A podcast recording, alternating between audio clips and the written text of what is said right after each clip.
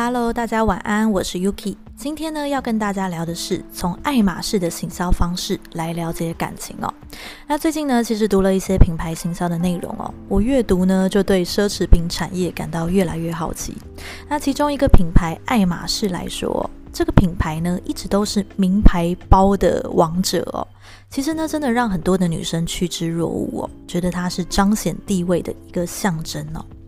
那为什么说它是彰显地位的象征呢？首先呢，就是爱马仕它有一个配货机制，让你有钱呢都不一定可以买到包包哦。就好比呢，假设一颗铂金包，它的专柜价是五十万好了，可是呢，你实际花的钱并不是五十万哦，你可能呢要配货个一比一啊，一比一点五这样的配货比，才有机会获得一颗铂金包哦。也就是说呢，当一颗包包要价五十万，你最少还要再多买五十万，才有可能获得一颗你想要的包包哦。那这多花的五十万呢，可能配到的东西呀，都是一些大陆制的劣质家具，手工呢非常粗糙的碗啊，或者是杯子之类的。因为呢，他们其实还标明了，皮革类的呢不算在配货内哦。所以呢，当你准备好了一百多万的预算，想要买人生的第一颗铂金包的时候呢，结果 S A 呢还有很大的几率会给你一颗不是你梦想前三名的包款哦。所以呢，很多人就会说啊，到底谁会花一百多万来开盲盒哦？这根本就是被爱马仕 P U A 吧？花了这么大的风险，只愿意买一个价值根本没有到那样价格的包包哦。那虽然呢有这样的配货机制让很多人不满哦，可是呢，其实我觉得我们可以从爱马仕的行销策略来套用在感情中哦。那其实爱马仕的这种手法呢，也有被心理学家验证过。心理学家呢用鸽子来做实验，当一只鸽子呢，它只要啄墙上的符号 X 一下，心理学家呢就会马上喂它一块面包屑。那过了几分钟之后呢，它又啄了一下。他在喂它一块面包屑，那几次之后呢，就会发现，那只鸽子的肚子饿的时候呢，它就不会四处乱窜找寻食物，而是毫不犹豫的去啄那个 X。鸽子学会了啄 X 就有饭吃。那用这样的方法呢，心理学家就教会鸽子辨认英文啊，打乒乓球，甚至是控制导弹哦。可是呢，这其实并不是最令人惊讶的。用上面的训练方法呢，鸽子只会在肚子饿的时候寻找 X，平时呢对 X 一点兴趣都没有。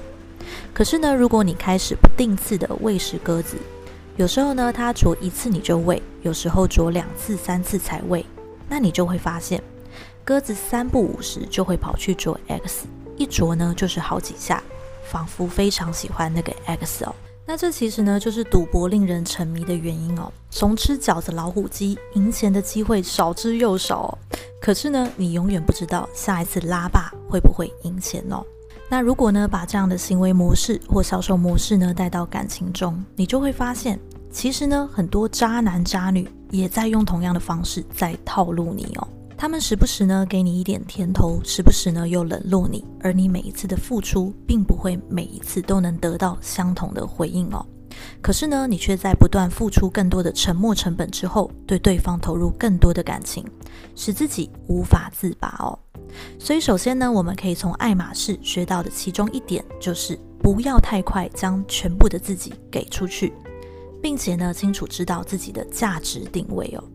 你看，爱马仕之所以吸引人，就在于它的品牌价值呢，就是值这么多钱哦。还记得呢？之前我看过一篇文章说，可能同样的丝巾呢，外面卖两百块，可是呢，到了爱马仕，一条丝巾呢就变成一万多块哦。那这其中的差异呢，其实就在于它的品牌价值哦。当你戴上它呢，是一个身份地位的展现，它在卖的就是它的稀缺性，它的品牌。所以呢，当你买一条丝巾可能一万多块，可是呢，你买到的就是九千八百块，爱马仕这个品牌的价值，两百块呢，其实才是它的产品本身哦，甚至连产品都是附加的。所以呢，很多时候我们也不要把当对方只要给你一点甜头，我们呢就急于将自己交托出去。要知道，我们自己呢就是很有价值的，你值得对方真心投入的对待。如果呢接受到的是对方随意的对待，那你也绝不会因此将就哦。因为呢，你并不是廉价品，而是奢侈品哦。当一个商品在打折出售的时候，大家呢都不会多爱惜它，甚至还想要杀价，想用更低廉的成本换取这个商品哦。可是呢，当一个人预备要去买奢侈品，就不太会杀价哦，因为他心里预期呢，就是要准备一个高额的预算来买一个他觉得值得的东西哦。而这就是爱马仕的不可取代性。所以呢，我们也不是自己说自己有价值就好。很多的时候呢，还是要不断的提升自己，让自己的价值得以彰显哦。那么人呢，其实会为了值得的商品多花钱，也会为值得的人拿出真心哦。至于你是否值得，建议你呢可以去听我有一集 podcast 叫《对方到底对我有没有兴趣》，可以听听看那一集来更多的提升自己哦。那如何来界定你是否值得呢？其中一个点呢，就是你是一个有原则的人，你不会为对方轻易打破原则哦。就像爱马仕，它其实呢成功教育底下的客户，你要商品呢就要接受配货这一套，不然呢你就是得不到哦。那你想想看哦，当你配货了好一阵子，又是付出金钱呐，又是付出时间，还要在那边跟 S A 斗智斗勇。当你好不容易呢从 S A 那边换到一句“哎，小姐，你的包到喽”。这个时候，你还会跟他杀价，或者是再跟他说：“哎，我再想想看。”正常来讲是不会哦，因为很有可能呢，你当下说不要，或者是再想想，那就会迅速被别人拿下哦。所以呢，这也是我们要有的一个态度，那就是现在我对你有意思，可是如果你一旦不珍惜，我可能就会被别人追走了。本来属于你的机会，你要好好把握。当你塑造出呢你是值得的，别人呢其实就不敢轻易对待你哦。当你呢让别人知道你给机会时，对方如果不好好争取，那你很有可能会把这宝贵的机会给别人哦。别人怎么对待你，取决于你怎么对待你自己哦。所以呢，当暧昧对象跨越你的界限的时候，你敢表达不满，比方说和你约会几次之后就玩消失。那你能够在他再次来找你的时候表达冷淡，并且呢把问题点出来，你能够告诉对方呢，诶，原本呢其实我对你也有一些兴趣哦，可是没有想到你没有很珍惜我给你的机会。那既然你不珍惜，那我也就不会再继续花心力下去。